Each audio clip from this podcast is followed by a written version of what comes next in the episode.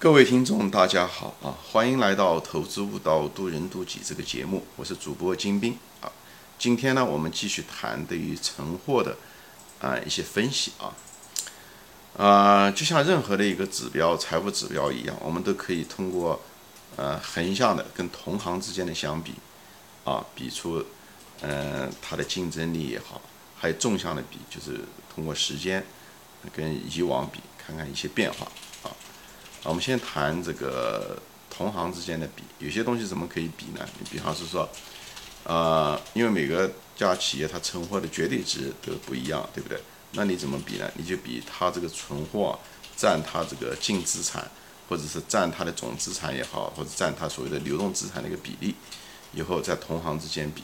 如果这个比例比较高，对不对？那说明这个企业可能就不大好，对不对？啊，往往这种比例高都是比较长期的，说明这个产品比较滞销，好，就是比较滞销，跟它的可能竞争力可能有些问题，或者是这是管理层有问题，它对这个存货的管理啊，对对产量和销量的配套可能这方面就是管理能力就是比较差啊，嗯，如果是嗯行业性的，对吧？比方是说整个行业。嗯，如果跟前年、去年比，就纵向的比，如果它这个存货占这个总资产的比例不断在升高，那很可能就是一个行业性的问题。那行业性可能就出现了一些呃产业性的一种需求的变化啊，这个就更危险。所以大家可以用这些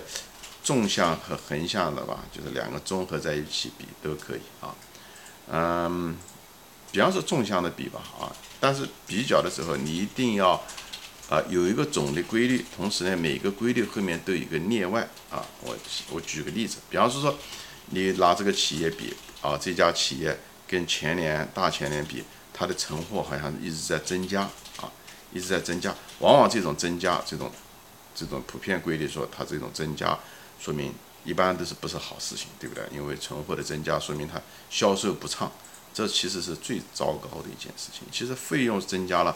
还好说啊，你通过减少费用还有一定的余地。如果需求、产品竞争力不行，或者是行业需求出现了变化，这种呃经营的恶化程度是更严重啊。这个是很多情况是不可控的，或者是企业的这种呃可以提高的能力就很有限。对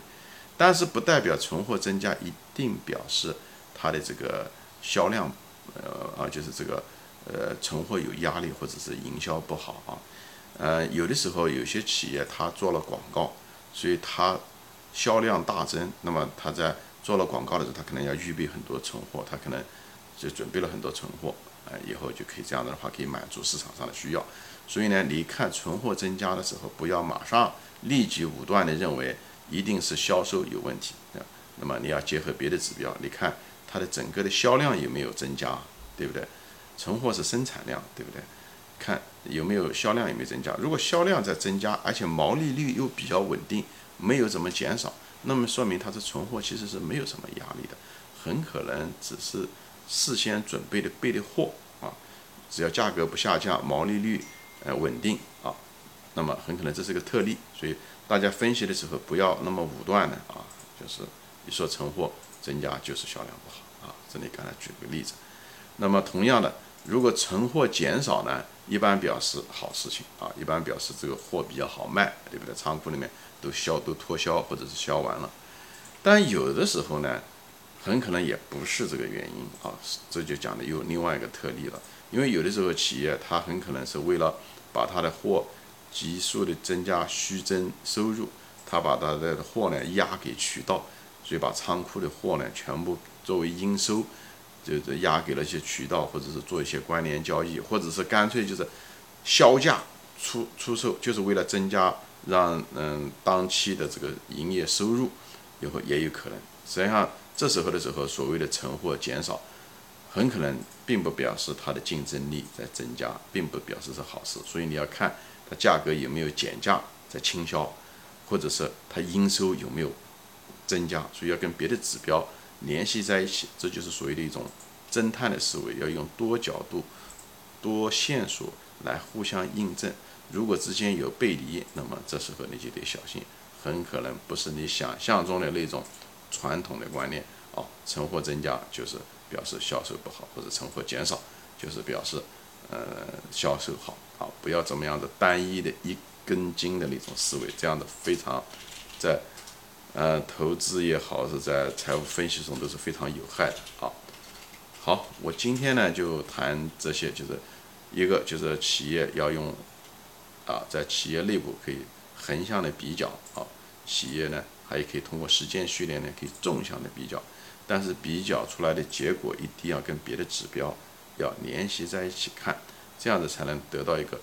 更准确的一个数据啊，更准确的一个结论和逻辑，好吧？行，今天就说到这里，谢谢大家收听，我们下次再见，欢迎转发。